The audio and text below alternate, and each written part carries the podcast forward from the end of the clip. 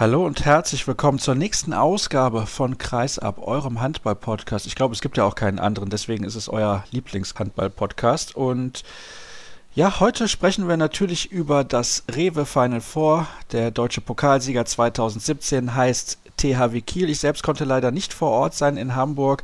Ich arbeite hinter den Kulissen stark daran, dass das in den nächsten Jahren dann anders aussieht. Nicht, weil ich keine Lust hätte hinzufahren, weil ich dieses Jahr nicht da. Es ist halt auch einfach ein bisschen teuer und organisatorisch muss man immer schauen, ob man da zeitlich überhaupt die Möglichkeit so hat. Und deswegen habe ich mich dieses Jahr entschieden, Hamburg mal auszulassen. Ich habe aber einen Experten für 5, 6, 7, 8.000 Euro verpflichtet. Man weiß es nicht genau. Und das ist Stefan Flom von der Handballwoche. Moin, moin. Hallo Sascha, über die Bezahlung reden wir dann unter vier Augen. Ja, das ist auch besser so wahrscheinlich. Aber ja. Spaß beiseite. Du bist beim Final Four vor Ort gewesen. Ein paar Sachen wollte ich vorher noch erwähnen, worüber wir heute in der Sendung insgesamt sprechen. Zunächst mal sei erwähnt, es gab ein sehr, sehr interessantes Ergebnis in der DKB Handball Bundesliga. Es gab nur ein Spiel an diesem Wochenende. Ich finde übrigens gut, dass das nicht am Wochenende ausgetragen wurde, sondern bereits schon am Freitagabend. Der BHC hat gegen Frisch auf Göppingen gewonnen und deswegen ist der Abstiegskampf wieder richtig, richtig spannend. Außer Coburg scheinen alle Mannschaften da unten noch eine realistische Chance zu haben, in der Liga zu bleiben. Dann sprechen wir heute außerdem nicht wirklich über das Final Four der Seha League. Wada hat diesen Pokal gewonnen, den es da zu gewinnen gab in Brest in Weißrussland. Zum ersten Mal hat ihn Westbrem nicht gewonnen, wenn sie in der Seha League gespielt haben. Dann sprechen wir auch nicht über den EHF Cup der Frauen. Dort hat Bietigheim das erste Halbfinale deutlich gewonnen, Metzingen das erste Halbfinale deutlich verloren, aber zumindest ein deutsches Team sollte dann also mit Bietigheim im Finale mit dabei sein. Das sind alles Themen, für die wir in dieser Woche keinen Platz haben, denn ich bin sozusagen im Urlaub. Also verzeiht mir, wenn wir uns mehr oder weniger nur um das kümmern, was wirklich wichtig war, eben dieses Final Four. Und es gibt noch ein Interview der Woche, das habe ich auch schon vor einiger Zeit aufgezeichnet, mit Nico Nicola Scholl von Play Handball. Die ist nämlich in Südafrika unterwegs und versucht dort unsere Lieblingssportart zu etablieren. Aber jetzt der Fokus auf das Rewe Final Four. Ich habe es eben gesagt, Stefan, deutscher Pokalsieger geworden ist der THW Kiel und ich fand, man konnte gerade auch in den Schlussminuten sehen, wie geil die waren auf diesen Titel. Die waren jetzt die letzten drei Jahre nicht mit dabei und die hatten richtig Bock. Das ist genau richtig. Die waren alle aus dem Kieler Umfeld, aus der Kieler Mannschaft, alle waren heiß und allen fiel auch ein Stein der Erleichterung von den Schultern. Ob das die Spieler waren, ob das Trainer Gislason war, ob das Geschäftsführer Thorsten Storm war. Alle waren sehr geil drauf, der Handballwelt zu zeigen, dass es eine zweite titellose Saison für den THW Kiel nicht geben wird. Und gibt es nur noch nicht. Mit dem zehnten Pokalsieg haben sie ihre Rekordbilanz weiter ausgebaut und, und das wirklich auf eine eindrucksvolle Art und Weise. Und wenn man auch die Halbfinals in Betracht zieht, klar, Flensburg hat hoch gegen die Rhein-Neckar-Löwen gewonnen, aber insgesamt fand ich, ging der Pokalsieg des THW Kiel absolut in Ordnung. Ja, definitiv. Ich meine, Leipzig hat, hat den Kielern im Halbfinale auch alles abverlangt, das muss man auch sagen. Das war für einen Debütanten wirklich eine, eine ganz, ganz starke Leistung, die der SCDHFK da, da abgeliefert hat. Gut, die Rhein-Neckar-Löwen waren jetzt gleich das zehnte Mal dabei und haben es immer noch nicht geschafft, und die haben sich tatsächlich ab der 45. Minute haben die sich mehr oder weniger aufgegeben. Die haben da, glaube ich, elf Minuten lang kein Tor geworfen. Immer wieder an dem überragenden Kevin Möller und an der im Zusammenarbeit dann mit der SG-Abwehr gescheitert.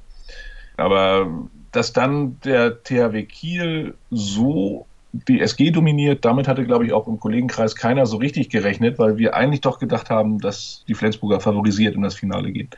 Das haben auch die Hörer gedacht. Ich habe da noch eine Umfrage gestartet bei Twitter und da waren 77 Prozent der Hörer der Meinung, also 77 Prozent ist natürlich immer so ein bisschen relativ zu sehen, aber zumindest 77 Prozent derjenigen, die abgestimmt haben, dass die SG Flensburg Handewitt das Finale für sich entscheiden wird. Gehen wir mal der Reihe nach und sprechen zunächst nochmal über das gerade eben auch angesprochene Duell zwischen Leipzig und Kiel.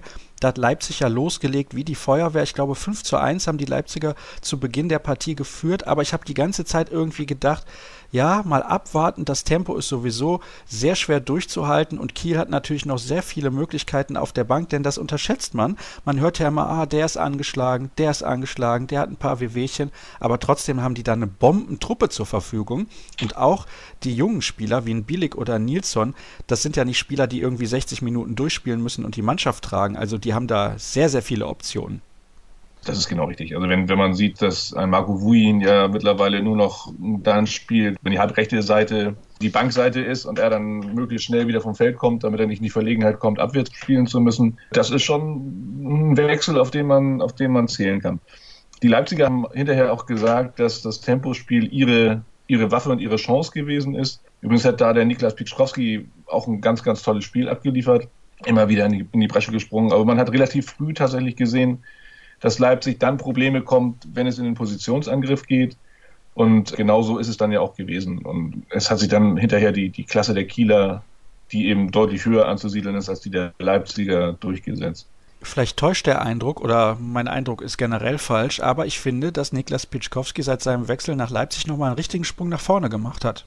Ich habe ihn ehrlich gesagt in seinen Stationen davor nie so richtig auf der Uhr gehabt, aber ich meine, das ist ein herausragender Sportler, Athlet vor dem Herrn und ist in der Lage, eine Mannschaft zu führen und auch selbst für Torgefahr zu sorgen. Also wirklich. Und hat in Leipzig jetzt natürlich auch noch ein paar mehr Leute um sich herum, die mit der Murmel ganz gut umgehen können. Und das hilft einem selber auch. Und nächstes Jahr bekommen sie Yves Kuckel dazu und Philipp Weber. Also die bauen da ordentlich was auf in Leipzig. Hast du ein bisschen was mitbekommen, was eventuell die Lösung in der Trainerfrage bei den Sachsen angeht? Nein, habe ich nichts. Michael Biegler war in der Halle und hat sich die Halbfinalspiele angeguckt, beide. Aber da, denke ich, werden wir auch erst tatsächlich was hören, wenn da Vollzug ist. Aha, also ich weiß nicht, ob du das warst, der letztens gesagt hat, Biegler wird Trainer der Leipziger, aber ich finde, das ist schwer zu vereinbaren, wenn er Trainer ist in Leipzig und bei den Frauen, also terminlich, das wird mehr als schwierig. Wenn es so sein sollte, also ich gehe eigentlich nach wie vor auch davon aus, dass Biegler das wird. Wie dann die Modalitäten sind, das wird sich dann in den Gesprächen zwischen Leipzig und dem DHB sicherlich entwickeln und abklären. Dann kommen wir zum zweiten Halbfinale, denn die Trainerfrage in Leipzig wollen wir nicht in dieser Sendung klären, das werden wir nicht schaffen. Rhein-Neckar-Löwen zum zehnten Mal mit dabei gewesen, zum zehnten Mal den Pokal nicht geholt. Letzte Woche hat Kim Ekdal-Durier bei den Kollegen von Sky, muss es ja gewesen sein, nach dem Ausscheiden in der Champions League gegen Kiel gesagt, manchmal denke ich, wir sind ein Haufen Loser. Das waren harte Worte, aber wenn man jetzt dieses Ergebnis sieht und auch die Leistung in der zweiten Halbzeit gegen Flensburg, dann findet man nicht viele Argumente, die dagegen sprechen. In der Tat. Also ich war auch relativ enttäuscht von den Löwen. Gut, sie haben es ein bisschen schwieriger gehabt als die Flensburger, die meines Erachtens mit dem Wechsel im Tor von Matthias Andersson auf Kevin Möller den wichtigen Flock zum Sieg eingeschlagen haben. Das ging bei den Löwen nicht, weil der Palika ja mit seiner Oberschenkelverletzung ausfällt und sie nur ein Torwart aus der nur ein Torwart aus der dritten Liga als Ersatz für Appelgren dabei hatten. Appelgren hat ordentlich gehalten, aber wir wissen beide, was Torwartleistungen im Handball bedeuten. Und wenn da dann eben ein Überragender gegen einen guten Torwart spielt, dann ist klar, wer dieses Spiel gewinnt. Die Löwen waren bis zur 40. Minute eigentlich ganz gut dabei, hatten dann meines Erachtens, es war eine Doppelchance, wo dann auch am Ende der Hendrik Pekeler an Kevin Möller scheitert. Das wäre die Chance, glaube ich, zum 21-21 gewesen. Da hätte man vielleicht noch das Momentum auf seine Seite ziehen können. Aber Möller hat gehalten und dann brachen die Dämme. Ich bin übrigens der Meinung, dass das noch sehr große Auswirkungen haben kann auf den Meisterschaftskampf, nämlich die Verletzung von Palika, die du gerade angesprochen hast. Die Löwen haben Probleme, wenn Appelgren nicht gut hält. Er hat schon nicht schlecht gehalten, aber er hat eben nicht überragend gehalten. Also ich möchte nicht mich jetzt da hinreißen lassen, dass Appelgren jetzt im Halbfinale schlecht gehalten hat. Das hat er definitiv nicht. Sicherlich wird das aber im weiteren Verlauf der Meisterschaft noch ein Problem oder kann es zu einem Problem für die Löwen werden, die sich aber selber auch aus dem Sumpf ziehen müssen. Ich habe hinterher ganz kurz mit Henrik Quekeler sprechen können, der auch meinte, nach angesprochen auf das Aus in der Champions League gegen Kiel und jetzt dieses Aus im DHB-Pokal, er meinte, noch haben wir in der Meisterschaft alles in der Hand. Aber wenn wir in Flensburg, da findet das Spiel ja am 28. Mai statt, so spielen, ja, dann ist alles weg. Ich kann mir sogar vorstellen, dass das vorher schon weg ist, dass ein Sieg in Flensburg den Rhein-Neckar-Löwen gar nicht mehr helfen wird. Also, die haben jetzt am Mittwoch ein Spiel zu Hause gegen den VfL Gummersbach, der steht auch gehörig unter Druck. Ja. Und wenn du nach dieser Niederlage gegen Kiel in der Champions League und jetzt dann dieses Spiel und davor hatten sie auch ein Heimspiel gegen Leipzig, wo sie lange, lange zittern mussten, da haben sie mit dem letzten Angriff überhaupt ja. das Spiel gewonnen, in diese Partie gegen Gummersbach gehst, da kannst du eventuell auch verlieren. Kann man, gehe ich aber nicht davon aus, weil da die, die Klasse der Löwen einfach zu hoch ist. Und auch ein, ein Andy Schmid, der viel eher als ein Michael Appelgren jetzt am Samstag seine Leistung nicht abgerufen hat, denke ich auch wieder mehr im Vollbesitz seiner Kräfte sein wird, um da die Löwen auf Sieg zu trimmen.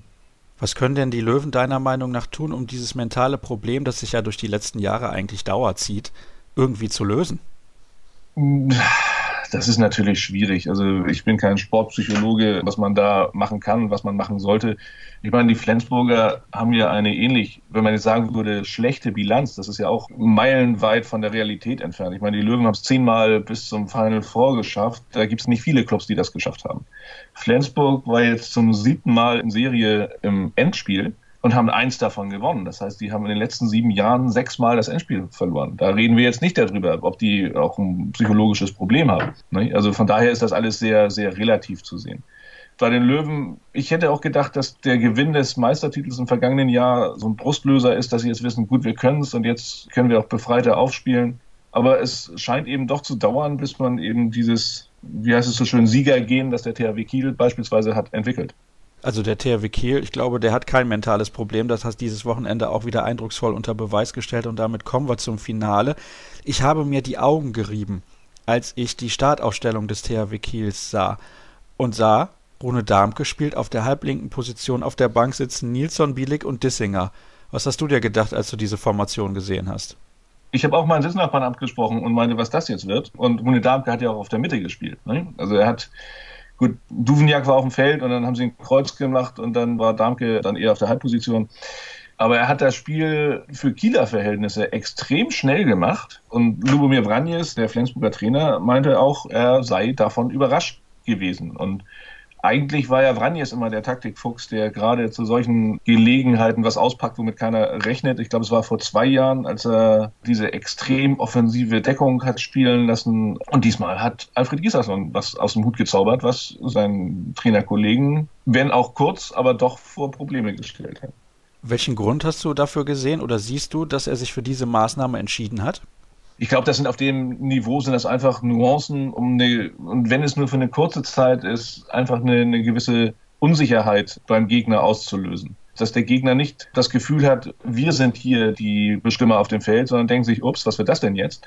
Da müssen wir jetzt erstmal drüber nachdenken. Und das ist Gislason meines Erachtens schon gelungen. Nicht? Denn die Flensburger sind nicht so dominant in die Partie gestartet, wie ich das auch erwartet hätte. Rasmus Lauge, der ein fantastisches Halbfinale gespielt hat, gegen die Rhein-Neckar-Löwen hat ziemlich lange gebraucht, bis er auf Temperatur gekommen ist. Quentin Mahé hat, glaube ich, im gesamten Spielverlauf drei glasklare Dinger verworfen, die ihm sonst nicht passieren. Und ich glaube schon, dass so ein kleiner Nadelstich immer zum Nachdenken animiert und dann die Lawine ins Rollen bringen kann. Also, eine wichtige taktische Maßnahme von Alfred Gislason, dem man ja in den letzten Monaten und Jahren, also Jahren ist vielleicht ein bisschen übertrieben, nachgesagt hat, der THW Kiel, der spielt nur so ein, so ein Steinewerfer-Handball und da hat er jetzt gezeigt, es geht auch ganz anders, denn die Geschwindigkeit, die Rune Darmke in das Spiel gebracht hat, das hast du eben ja schon angesprochen, die hat Flensburg vor Probleme gestellt, denn damit haben sie nicht gerechnet und das war dann ein ganz, ganz wichtiger Schritt auf dem Weg zum Titel. Ein wichtiger Schritt. Sie haben sich da ja? relativ zügig darauf eingestellt tatsächlich, aber es sieht auch ganz anders aus, wenn so ein feilschneller Mann wie Rune Darmke auf so einen Abwehrbrocken wie Tobias Carlson prallt dann hast du als Rune Darmke auch nur Vorteile. Gut, du hast Schmerzen, aber du hast Vorteile. Ja, also ich habe das Gefühl, dem ist das völlig egal, ob er da Schmerzen hat oder nicht, aber das sei mal dahingestellt. Eine Sache, die ich auf jeden Fall noch ansprechen wollte, gleich sprechen wir noch natürlich über Domagoj Dufniak und seine ganz spezielle Situation. Jakob Heinl und Henrik Toft-Hansen sind zwei herausragende Defensivspieler, da sind wir uns einig, oder? Ja. Gut. Aber ja. sie sind keine herausragenden Offensivspieler. Und ich habe den Eindruck, das ist die Position seit dem Abgang von Michael Knutzen, wo die SG Flensburg-Handewitt Probleme hat gegen so eine massive 6-0-Deckung, wie der THW Kiel sie spielen kann, mit Toft-Hansen, mit Wiencheck und wer da alles noch gedeckt hat, Dufniak. Da haben sie Probleme, weil sie nicht in der Lage sind, Wurfpositionen zu generieren für ihre Spieler aus dem Rückraum. Siehst du das ähnlich wie ich? Henrik Toft Hansen hat, glaube ich, vier Tore im Endspiel geworfen, was für seine Verhältnisse relativ viel ist. Aber ja, aber es liegt ja vielleicht auch so ein bisschen daran, dass die Flensburger nun nicht den Steinewerfer-Rückraum haben, den du angesprochen hast, weil die haben ja mit Rasmus Lauge, mit Kenton Mahé, wenn er da spielt, schon Leute, die das eher spielerisch und nicht aus der Distanz lösen. Also es hat sowohl im Halbfinale als auch im Finale kam Peter Georgic. Das ist dann natürlich einer, der aus dem Stand aus elf Metern dann abzieht und ja, man sieht den Ball nicht mehr, höchstens wenn das Netz sich ausbeult. Holger Glandorf könnte es theoretisch auch, aber ist ja auch ein Spieler, der eigentlich eher hochgeht und dann mit dem zweiten Prellen probiert, sich durch die Abwehr durchzutanken. Und das ist dann natürlich das Problem. Ne? Wenn die Abwehr eigentlich weiß, dass die Gegner mehr in den Infight gehen und nicht aus der Entfernung abziehen, dann werden die Bäume für den Kreisläufer auch zu eng. Also das bedingt sich ja alles gegenseitig. Vier Tore von Hendrik Toft Hansen. Ich kann mich erinnern an zwei Fehlwürfe, wo er völlig blank Niklas Landin abgeworfen hat, der übrigens eine sehr, sehr gute Leistung gebracht hat. Die helfen eine dann natürlich auch nicht. Überragende Leistung. Ja, ja, ganz, ganz Landin wichtiger Faktor. war im Finale das, was Kevin Möller im Halbfinale für Flensburg gewesen ist. Wo du gerade Kevin Möller nochmal angesprochen hast. Warum hat er den so spät gebracht und warum hat er Djordjic so spät gebracht, der ja auch im Halbfinale eigentlich hinten raus einen guten Eindruck gemacht hat, wenn er ja dieses Problem hat, über diese Abwehr zu kommen. Djordjic kommt rein und zack, macht zwei Tore vom Allerfeinsten.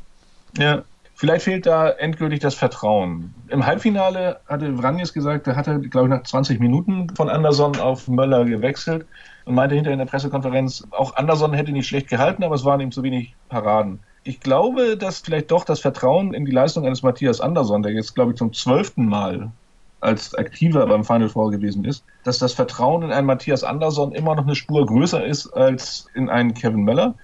Die Hoffnung, dass Andersson mit ein, zwei Paraden dann doch die Impulse gibt, die man braucht.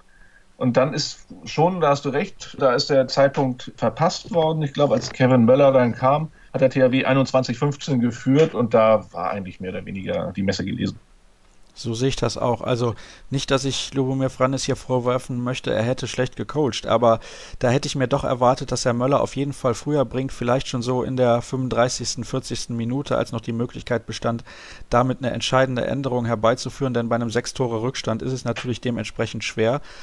Also können wir festhalten, die Punkte, die das entschieden haben, eventuell kommt da noch einer dazu und der hat einen konkreten Namen und heißt Domagoj Dufniak. Ich habe es eben gesagt, über ihn müssen wir auch sprechen. Ich kann mich an eine Szene erinnern, wo er dann irgendwie blöd aufgekommen ist und dann so zurückrumpelt nach einem Torerfolg. Was der ja. Mann geleistet hat in den letzten zwei Jahren körperlich, das geht natürlich auf keine Kuhhaut mehr. Ich muss allerdings sagen, ich finde es auch wenn er gesagt hat, die Ärzte sehen da kein Risiko, wenn er noch ein bisschen spielt teilweise doch verantwortungslos. Oder siehst du das komplett anders? Also wir haben, ich glaube, es war ein Kollege von der Bildzeitung und ich habe dann nochmal nachgefragt, konkret in der Pressekonferenz hinterher, ob die Gefahr bestanden hat, dass die Verletzung sich verschlimmert. Und Duvniak hat gesagt, nein, die Ärzte haben gesagt, es kann nicht schlimmer werden. Und Alfred Gislason ging in einem Gespräch in die ähnliche Richtung und meinte, ja, die Schmerzen werden größer. Gut. Ich glaube nicht, dass ein Verein wie der THW Kiel fahrlässig mit der Gesundheit seiner Spieler umgeht. Oh, Entschuldigung, Stefan, es da muss ich kurz einhaken. Ich möchte dich nicht unterbrechen, was das angeht, möchte aber da kurz erinnern an den Fall Philipp Biecher. Denn damals in dem knappen Meisterschaftsrennen gegen die Rhein-Neckar-Löwen, wo es hinterher dann auf die Tordifferenz ankam, da hat Diecher gespielt, obwohl er verletzt war. Und wir wissen alle, was jetzt mit Philipp Biecher passiert ist. Der ist eigentlich, ich will nicht sagen, nicht mehr zu gebrauchen, aber absolut nicht mehr der Alte. Das ist richtig, aber schlussendlich, das ist auch das, was Thorsten Storm dann auch sagt, es ist auch eine Entscheidung der Spieler zu spielen. Und nochmal, ich so als in Anführungszeichen Sklaventreiber sehe ich keinen Bundesliga-Verein, der sagt, du musst aber. Ich glaube, dass es bei einem Spieler wie Duvniak, der von hier Markus Götz und Stefan Kretschmer im Fernsehen auch als Mentalitätsmonster bezeichnet wurde, wirklich dieser absolute Willen ist, Leistung zu bringen. Und ich glaube auch, dass Sportler in der Lage sind, in ihren Körper reinzuhorchen und tatsächlich zu wissen, was sie ihm zumuten können noch und was nicht. Ich weiß nicht, was für eine konkrete Verletzung Philipp Biecher gehabt hat und ich weiß auch nicht, wie die genaue medizinische Diagnose bei Duveniak ist. Aber ich kann mich erinnern, es gab beim HSV den Bertrand Gilles, der ähnlich gelagert war, der, glaube ich, mit angebrochenen Rippen oder sogar gebrochenen Rippen nach wie vor am Kreis gespielt hat. Und für den auch die Frage war, kann es schlimmer werden? Nö, nee, gut, dann spiele ich. Ja gut, also keine Frage. Dufniak ist natürlich ein absolutes Mentalitätsmonster. Er ist ein Führungsspieler und vor allem ist er jemand, der auch den jungen Spielern zeigt, was er zu leisten imstande ist, selbst wenn es ihm vielleicht mal nicht so gut geht. Und das wirkt sich vielleicht dann darauf auch aus, wie der THW Kiel in vier, fünf Jahren dann aufgestellt ist, wenn diese jungen Akteure wie ein Bielik, wie ein Nilsson, wie ein Santos, wie ein Darmke sehen, der geht so voran und so müssen wir das vielleicht auch irgendwann mal machen. Also was das angeht, natürlich ein riesiger Vorteil für den THW Kiel, so einen Spieler in der Mannschaft zu haben, hat die meisten Tore geworfen im Finale aller Spieler auf dem Parkett. Also mehr müssen wir eigentlich ja. dazu nicht sagen. Ich habe noch eine Sache, die ich kurz ansprechen wollte, was äh, die Belastung angeht. Mit, ja, mit bitte. Ja, vielleicht noch wichtig ist, da einmal wieder da reingrätsche. Er hat in dieser Woche einen Operationstermin für das Knie. hat mir aber gesagt, er bespricht das nochmal mit den Ärzten. Also es kann durchaus passieren, dass er sich nicht operieren lässt. Ich glaube, heute kann er sich nicht operieren lassen, weil da der Alkoholgehalt im Blut noch zu hoch ist. Aber auf der anderen Seite hat der THW Kiel ja nun tatsächlich diesen angestrebten Titel geholt. Also bleibt spannend, wie sich die Sache da entwickelt. Da schauen wir auf jeden Fall drauf. Das, was ich noch mit dir besprechen wollte, war, die EHF, der DHB und die HBL haben sich zusammengesetzt, um eben über das Thema Belastung und Spitzenwettbewerbe zu diskutieren. Hast du davon was mitbekommen und wenn ja, was? Am Rande. Es war wohl ein Treffen mit den Protagonisten, die du genannt hast, die in anderer Konstellation dann wohl am Sonntag auch in Brest beim Seha-Finale stattgefunden hat. Also das, was ich gehört habe, sind die Allgemeinplätze. Ja, man ist sich näher gekommen, man hat konstruktive Gespräche geführt. Also ein konkretes Ergebnis ist mir nicht bekannt. Christian Prokop ist ja nun auch zitiert worden, glaube ich. Ich weiß nicht, ob es in der Sportbild gewesen ist. Er hat sich für eine Verkleinerung der Bundesliga ausgesprochen auf 16 Vereine da drehen wir uns ja auch seit Jahren im Kreis. Wo man wohl auch gesteigerte Hoffnung drauf setzt, ist die Tatsache, dass jetzt die Champions League, was die Fernsehrechte angeht, Champions League und Bundesliga nun bei Sky sind und dass Sky ja auch vielleicht ein gesteigertes Interesse daran hat, auch dem Publikum ein strukturiertes Angebot zu machen, dass auch der Fernsehzuschauer weiß, oh, Wochenende ist Bundesliga, unter der Woche ist Europapokal, so wie das die Fußballer ja uns vorleben. Problem hierbei ist aber, weniger Spiele werden es trotzdem nicht. Es ist angeblich auch über die Champions League in der aktuellen Form diskutiert worden, was immer das zu bedeuten hat. Und wir wissen eben auch, in der EHF hat Deutschland genauso viele Stimmen wie Luxemburg. Und dann muss man sehen, wie da die Pflöcke eingeschlagen werden, um tatsächlich eine Reduzierung der Belastung zu erreichen. Meines Erachtens liegt da das Problem eher bei den kontinentalen Weltmeisterschaften oder den Weltmeisterschaften.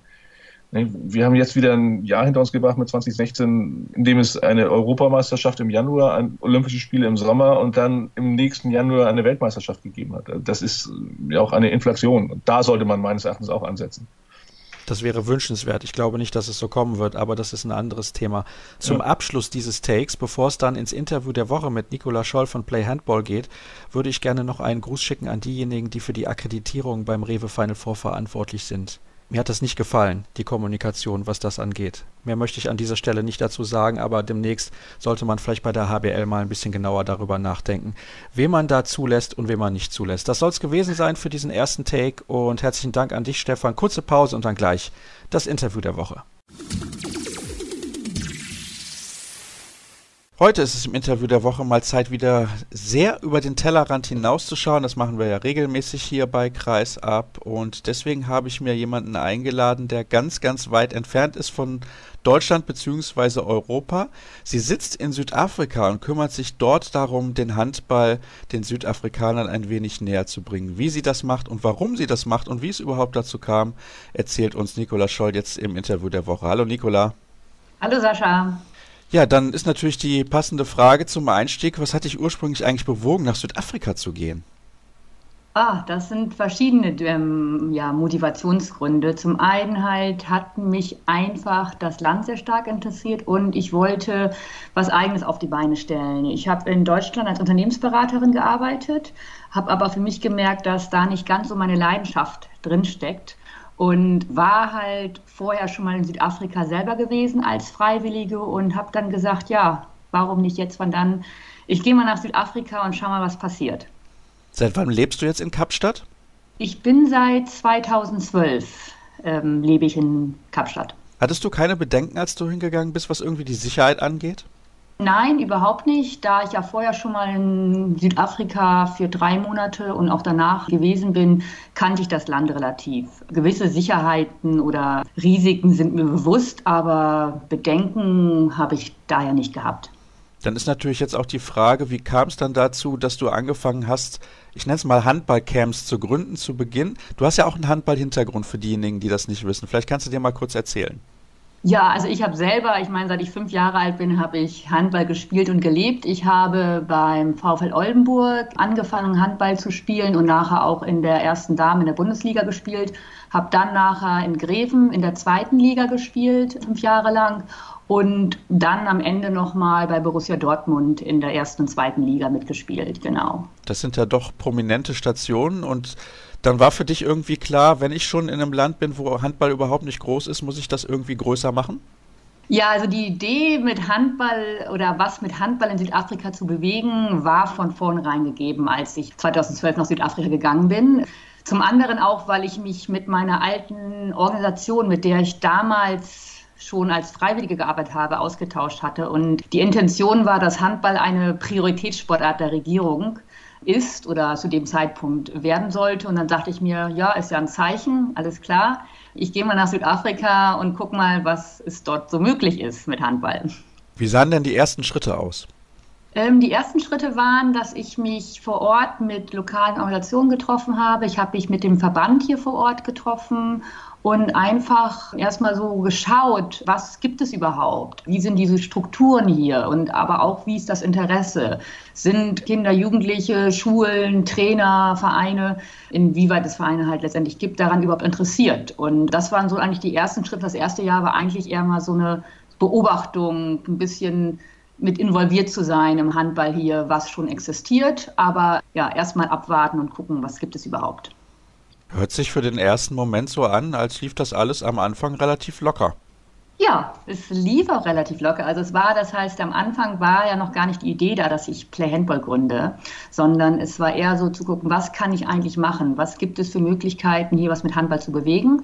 Und daher war auch mal zu gucken, wie kann man eigentlich die Strukturen hier vor Ort stärken? Und dann ist für mich eigentlich, nachdem ich sozusagen einen relativ guten Einblick bekommen habe, die Idee von Play Handball entstanden, dass man eigentlich nur in einem Land, wo es Handball zwar existiert, aber nicht wirklich eine große Reichweite hat, nicht wirklich Bekanntheit besitzt und es dementsprechend nur an sehr, sehr mal, vereinzelt gespielt wird. Man muss halt eine große also auf, an die Basis zurückkehren. Man muss halt versuchen, den Handball halt irgendwie an der Basis zugänglich zu machen. Und somit ist halt entstanden, dass wir mit Play Handball möglichst viele Organisationen halt unterstützen können. Also dass man halt kein eigentliches Konzept oder Projekt gründet, was dann nur in einer begrenzten Community, also Gemeinde, umsetzbar ist, sondern eher die Möglichkeit bietet, dass möglichst viele unabhängige Organisationen, Schulen Handball einfach lernen können.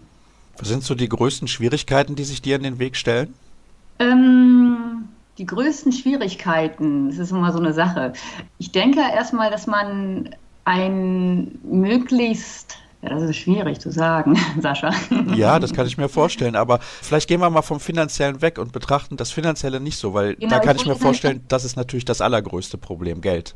Genau, ich wollte nämlich eigentlich auch gar nicht aus das Finanzielle angehen, weil das ist immer eine große Herausforderung. Aber die Herausforderung ist eigentlich, dass man die richtigen Personen findet, und dort halt das Wissen so an der Basis weitergibt, dass Communities, Gemeinden, Schulen unabhängig voneinander eigenständig Handball trainieren können. Weil hier in Südafrika, ich meine, das kennen wir in Deutschland auch, wenn man vereinet, man hat immer die Problematik, wie kann man einen Ligabetrieb aufbauen und aufrechterhalten, weil immer mit Fahrtkosten verbunden sind. Und sofern auch dann an der Basis kein Geld da ist, ist nicht nur bei uns in der Organisation, aber damit dann sozusagen eine Liga aufzubauen, das ist schon eine große Herausforderung. Und daher haben wir versucht, halt die Möglichkeit zu schaffen oder Konzepte anzubieten, dass man halt zum Beispiel an der Schule schon sagt, wie kann ich in einer Klasse, wie kann ich in einer Schule einfach ein kleines Turnier stattfinden lassen, damit einfach ein Wettbewerb stattfindet. Und das ist zum einen die Herausforderung, zum anderen halt dann wirklich das Wissen dann weiter an die Basis zu geben und die Leute zu finden, die wirklich sagen, okay, ich brenne für den Sport und ich möchte das meinen Kindern, Jugendlichen weitergeben. Wie bekannt oder besser gesagt, wie unbekannt ist Handball in Südafrika, weil die Mannschaftssportarten schlechthin dort sind eigentlich Rugby und Fußball, wenn ich mich nicht täusche. Ja, definitiv. Rugby, Fußball, Netball. Also Handball wird immer oft erstmal mit Volleyball verwechselt.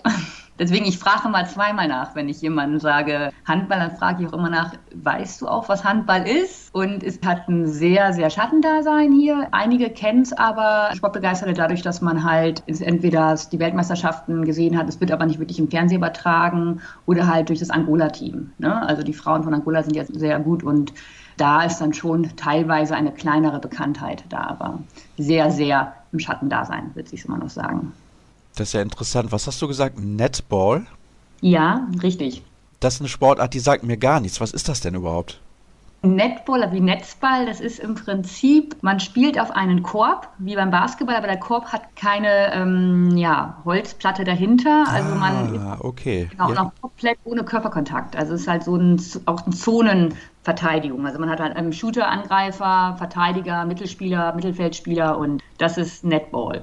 Ja, ich glaube, es heißt in Deutschland Korbball, aber ich bin mir nicht ganz sicher. Aber ich weiß, glaube ich, von welcher Sportart ja. du sprichst. Das ist ja ganz interessant. Gut. Ja, dann äh, ist natürlich die Frage auch, die sich daran anschließt im Prinzip, wenn du den Leuten mal erklärt hast, was Handball genau bedeutet, wie ist denn da die Resonanz und die Begeisterung auf diese Sportart, die viele ja anscheinend überhaupt nicht kennen?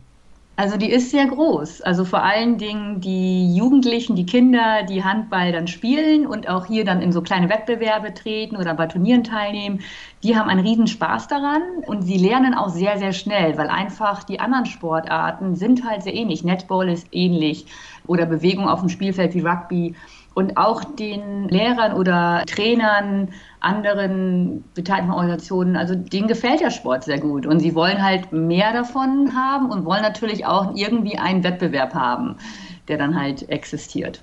In Deutschland ist es so, du kennst das sicherlich auch aus der Vergangenheit, Trainingszeiten in Hallen. Großes Problem, Riesenthematik.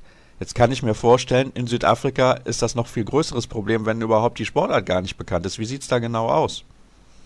Über Trainingszeit in Hallen machen wir uns gar keine Gedanken, weil wir nämlich gar nicht in Hallen größtenteils spielen oder trainieren. Also wir bringen ja Handball viel an die Schulen und an den Schulen, die haben oft gar keine Hallen. Das heißt, es gibt Asphaltfelder, das sind solche Korbballfelder, die wir als Handballfelder mit nutzen können.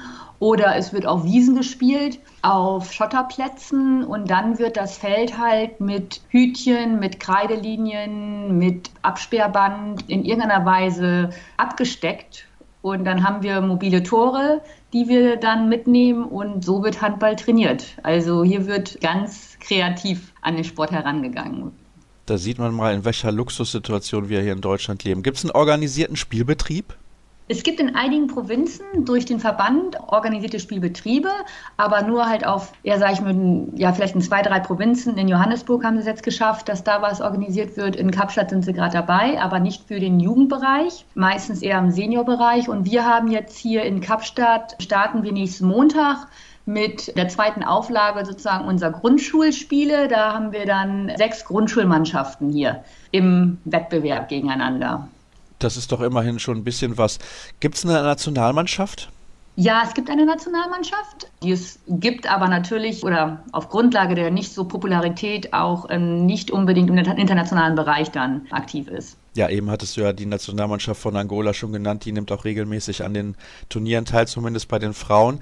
Wie viele Kinder hast du, die an deinem Projekt teilnehmen? Oh, wir haben im Moment eine Reichweite von ungefähr 3000 Kindern, die wir so ungefähr erreichen, weil wir arbeiten ja viel mit Freiwilligen in Gemeinden und in Community-Projekten.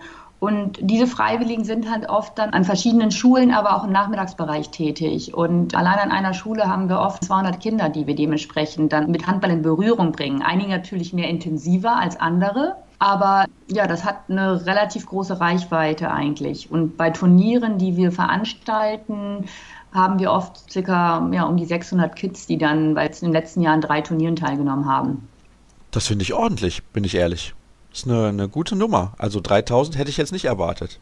Das ist deswegen so, weil wir unterstützen lokale Community-Projekte. Also ich selber bin ja aus Deutschland, ich wohne in Kapstadt, ich bin nicht in Stellenbosch vor Ort, ich komme nicht aus der Gemeinde Mannenberg. Ich kenne die Voraussetzungen, Probleme dort nicht. Daher haben wir Projekte, Projektpartner, die halt direkt in den Communities vor Ort sind, vor Ort schon aktiv sind, auch meistens mit Jugendprojekten. Und wir helfen ihnen dabei, eigentlich den Sport zu lernen. Wir helfen ihnen dabei, auch an weitere Schulen heranzutreten. Und somit haben wir dann eine Möglichkeit, möglichst viele Kinder zu erreichen durch die Projekte, durch die Programme, die wir halt machen. Und somit kann es halt stetig weiter wachsen. Woran misst du denn den Erfolg eures Projekts oder deines Projekts besser gesagt? An der Nachfrage, ganz klar, an dem Feedback. Wir kriegen ständig halt erstmal Rückmeldungen von den, von den Schulen, von den Partnern, wo sie sagen, Mensch, die Kids haben Freude daran, könnt ihr noch mehr machen, könnt ihr uns in anderen Bereichen unterstützen. Es kommen Nachfragen von anderen Regionen aus Südafrika, aber nicht nur, das heißt, wir sind ja in Kapstadt oder im Western Cape gestartet, es kommen Fragen aus Johannesburg, aus Pumalanga, wir haben aber auch aus anderen Ländern halt Anfragen, wo E-Mails kommen, aus Simbabwe beispielsweise oder wir starten jetzt ja auch in Kenia durch wo einfach eine Rückmeldung kommt und sagt, könnt ihr nicht kommen, uns auch, auch helfen, Handball voranzubringen. Und ich glaube, diese Nachfrage ist einfach eine Bestätigung dafür, dass da ein Bedarf ist. Und zum anderen sehe ich auch, seitdem ja, ich gestartet bin, 2013, 2014 mit dem Projekt, wir sind stetig gewachsen. Also das ist für mich einfach eine, ja, eine Bestätigung des Erfolgs oder des Sinns in dem Sinne des Projektes. Gibt es eine Möglichkeit, sich an eurem Projekt irgendwie zu beteiligen, also sei es aktiv oder finanziell? Was gibt es da für Optionen? Zum einen, wir arbeiten ja viel mit Freiwilligen, um halt die Gemeinden und Schulen vor Ort zu unterstützen. Man kann als Freiwilliger hier runterkommen, nach Südafrika, aber auch nach Kenia zu unseren Projektpartnern und dort für zwei bis sechs Monate aktiv sein. Wir bieten aber auch mit der Jugend im Ausland einen Weltwertsaustausch an, was dann für ein Jahr ist. Das ist oft, man muss mindestens 18 Jahre alt dafür sein. Und zum anderen, wir haben auf ein Spendenkonto auf unserer Website, aber auch ein betterplace.org-Projekt, wo man halt spenden kann. Diese Spenden werden wir versuchen, mal direkt in auch Equipment umzusetzen oder halt vor Ort hier für Fahrtkosten, für Turniere, die wir veranstalten, werden damit halt dann Kosten gedeckt. Vielleicht kannst du direkt mal die Internetadresse nennen, damit die Leute euch auch finden können. Das ist www.play-handball.org. Das lässt sich ja relativ einfach merken. Da ist übrigens bei dir jede Menge Idealismus mit dabei, denn du machst das eigentlich alles in Anführungsstrichen so nebenbei. Ja, in Anführungsstrichen. also ich habe es alles halt aus großer Leidenschaft dann aufgebaut und ich bin hier nebenbei, unterrichte ich auch noch am Goethe-Institut Deutsch und baue aber stetig halt das Handballprojekt weiter auf. Und ich bin zeitlich damit schon sehr, sehr viel eingespannt. Und wir sind aber immer noch dabei, Lösungen zu finden, dass wir nachhaltig auch auf einer finanziellen, stabilen Basis stehen. Und das geht aber auch, wie so sagen wir mal die andere Nachfrage, es entwickelt sich stetig. Und da bin ich eigentlich sehr positiv, dass wir da den richtigen, ja, auf dem richtigen Weg sind weil ich für mich auch sage, man muss erstmal zeigen, dass irgendwas auch wirklich was bringt und Sinn macht, bevor man irgendwo auch nach großen Geldern nachfragen kann. Und ja, gucken mal, was da passiert. Dann habe ich noch zwei Fragen zum Abschluss, die dich persönlich mehr betreffen als das Projekt. Wie sehr fehlt dir Deutschland?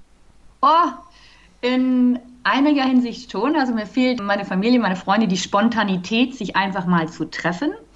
Das fehlt mir. Ansonsten genieße ich auch die andere Kultur hier in Südafrika sehr stark und das Land, die Leute. Es passiert jeden Tag was Neues. Also das muss ich sagen, genieße ich schon sehr stark. Träumst du vielleicht so ein bisschen davon, dass du in 10, 15 Jahren mal irgendwie siehst, dass eine Nationalmannschaft sich zumindest für einen Afrika-Cup qualifiziert? Wäre das was, wo du sagst, boah, das wäre ein großartiger Erfolg für das, was ich hier geleistet habe? Ich denke, es wäre ein großartiger Erfolg, ja, aber ich glaube, mein Traum ist eher so, dass sich der Handball auf der Basis erstmal entwickelt. Dass wir hier sehen, es gibt ja einen regelmäßigen Spielbetrieb, dass Kinder, Jugendliche stetig Handball spielen können. Also daraus entwickelt sich in meiner Perspektive nachher halt die Grundlage für eine gute Nationalmannschaft. Und wenn wir hier es schaffen, dass Handball in Südafrika einfach bekannt ist, dass die Kids spielen können, und nicht nur, dass vielleicht einmal im Jahr, zweimal im Jahr ein Turnier stattfindet. Das würde ich eigentlich viel, viel mehr als einen großen Erfolg sehen und auch mehr als mein Traum. Sehr viel Herz und Leidenschaft bei Nicola Scholl. Ich danke dir recht herzlich für das aufschlussreiche Gespräch. Ich wünsche dir natürlich mit deinem Projekt sehr, sehr viel Erfolg. Eben hat sie die Internetadresse genannt, also wer da vorbeischauen möchte, auch bei Facebook ist Play Handball unterwegs.